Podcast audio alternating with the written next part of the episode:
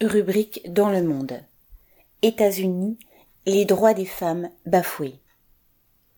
Par son arrêt du 23 juin, ne reconnaissant plus le droit à l'avortement, la Cour suprême des États-Unis a nié clairement le droit des femmes à décider de ce qu'elles font de leur corps. Cette institution, au sommet du système judiciaire du pays le plus riche, qui pose en défenseur des droits démocratiques dans le monde, met la santé des femmes, leur bien-être physique, psychologique et social à la merci des dirigeants de chaque État américain, dont beaucoup sont de fiefs réactionnaires, gouvernant au nom de préjugés religieux. Des lois locales interdisant l'avortement étaient jusqu'à présent suspendues par l'arrêt de 1973, Roe vs. Wade entre. Elles sont immédiatement rentrées en application amenant par exemple les dernières cliniques du Missouri ou du Mississippi pratiquant l'IVG à fermer leurs portes. Bientôt, l'avortement sera criminalisé d'une façon ou d'une autre dans la moitié des États-Unis. C'est une revanche pour des autorités qui avaient été obligées il y a cinquante ans, sous la pression de larges mouvements contestataires, de reconnaître aux femmes le choix de donner ou pas la vie. L'arrêt de 1973 n'a pourtant jamais été une garantie pour les femmes de pouvoir avorter. Dans de vastes zones du pays, il n'y a plus de cliniques pratiquant les avortements depuis de nombreuses années, soit par manque de moyens financiers, soit par peur des attentats de l'extrême droite religieuse qui, au nom de la défense de la vie, a été jusqu'à l'assassinat. En 1976, l'amendement proposé par le représentant républicain Hyde interdisant le remboursement de la plupart des IVG par Medicaid, l'assurance médicale fédérale pour les familles pauvres, a été voté par un congrès à majorité démocrate.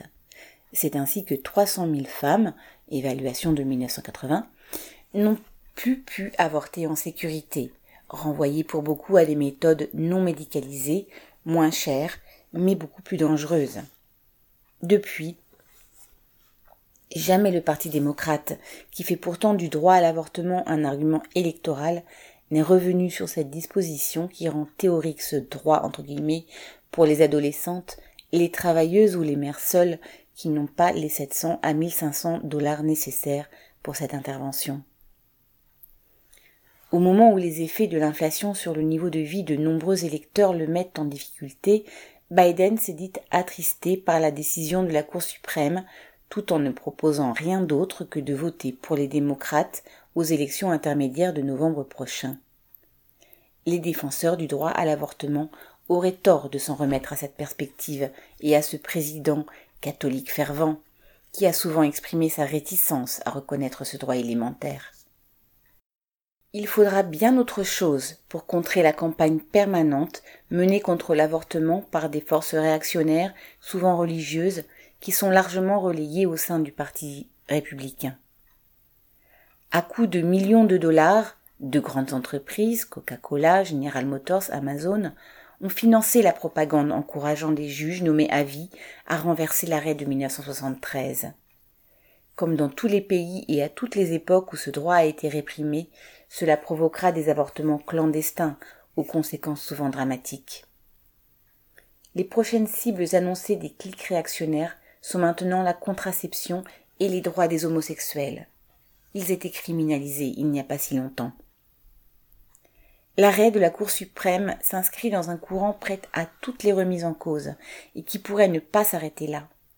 Le droit de grève ou de former des syndicats, le droit de vote des Noirs, eux aussi, n'ont été acquis qu'au travers de luttes importantes, et ils ne bénéficient pas davantage de garanties légales que celui qui vient d'être attaqué les droits des femmes, des travailleurs, de la population pauvre sont liés, parce qu'ils ont en commun d'avoir été conquis dans une société dirigée par une bourgeoisie qui ne peut maintenir sa domination qu'en entretenant les préjugés les plus réactionnaires.